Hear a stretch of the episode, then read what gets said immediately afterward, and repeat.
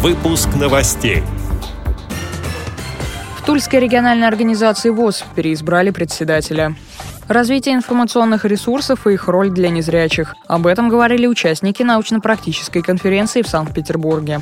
Специалисты Челябинской библиотеки провели занятия с маленькими пациентами. В Рязани открылся массажный салон с незрячими мастерами. Все они имеют специализированное образование. Далее об этом подробнее в студии Дарьи Ефремова. Здравствуйте.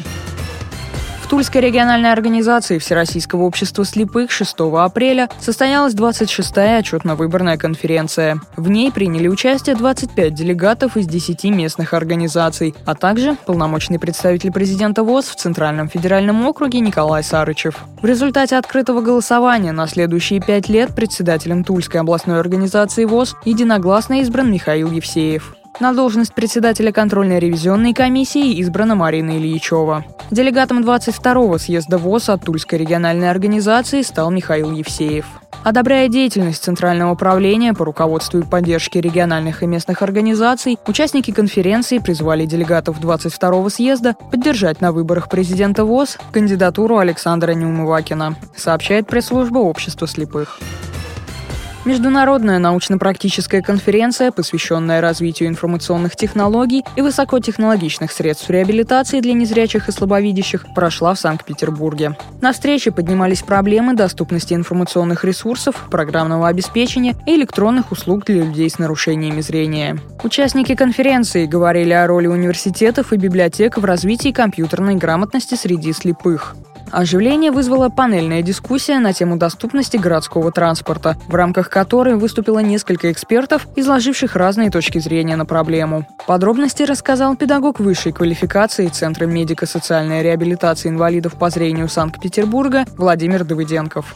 Какие перспективы, как, как эти проблемы решать, стоит ли по пути, условно говоря, Казанскому идти, да, где озвучены номера маршрутов просто в динамик, когда подъезжает транспортное средство, или же говорящий город от Санкт-Петербурге, когда это система с абонентским устройством отдельным, на которое передается информация о маршруте. Очень интересна красноярская система озвучивания, как раз где сейчас находится транспортное средство, на какой оно остановке. Можно рассчитать, соответственно, через какое время оно будет на твоей остановке. Мы пришли к выводу, что это стоит развивать, что, в общем-то, эти системы даже не противоречат друг другу, их можно как-то интегрировать, как-то сочетать. Конечно, нам нужно это поддерживать, нам нужно исправлять те ошибки, которые бывают в этих системах.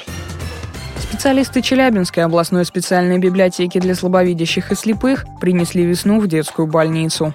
Они посетили ребят, которые проходят лечение в офтальмологическом отделении. Ведущий библиотекарь Инна Петковская рассказала им о наступлении весны. Для маленьких читателей подготовили видеоклип об этом времени года. Детям были предложены тематические загадки, конкурсы, чтение вслух литературы о весне и природе. Ребята впервые познакомились с тактильной книгой. В ней были объемные элементы, листья и ветви вербы, перья птиц. Все, что помогает тактильно познакомиться с окружающим миром и весной. После информационного блока приступили к практическому занятию. Для детей провели мастер-класс по рисованию весенней открытки. Пользуясь специальными готовыми шаблонами с ярким выпуклым контуром рисунка, дети создавали изображения капели, прилетевших птиц, персонажей детских книг, приветствующих весну. Все участники получили полезные подарки от Российского детского фонда, иллюстрированные книги. Благодарим за предоставленную информацию сотрудника библиотеки Зою Потапову. Две девушки, потерявшие зрение, и юноша с проблемами слуха, стали сотрудниками массажного салона, который открылся в бизнес-центре Рязани. Его учредители – модель Мила Халяпина и владелица сети ресторанов Анастасия Гацуляк, сообщает rzn.info. Идея создания салона родилась у девушек при общении с представителями общества слепых. У всех мастеров есть медицинское специализированное образование. Кроме классических техник массажа, они обладают навыками косметического и спа-массажа. Организаторы признались, что единственная пока нерешенная проблема – доставка массажистов на рабочее место, но для ее устранения у них уже есть несколько идей. С этими и другими новостями вы можете познакомиться на сайте Радио ВОЗ. Мы будем рады рассказать о событиях в вашем регионе. Пишите нам по адресу новости собака ру. Всего доброго и до встречи.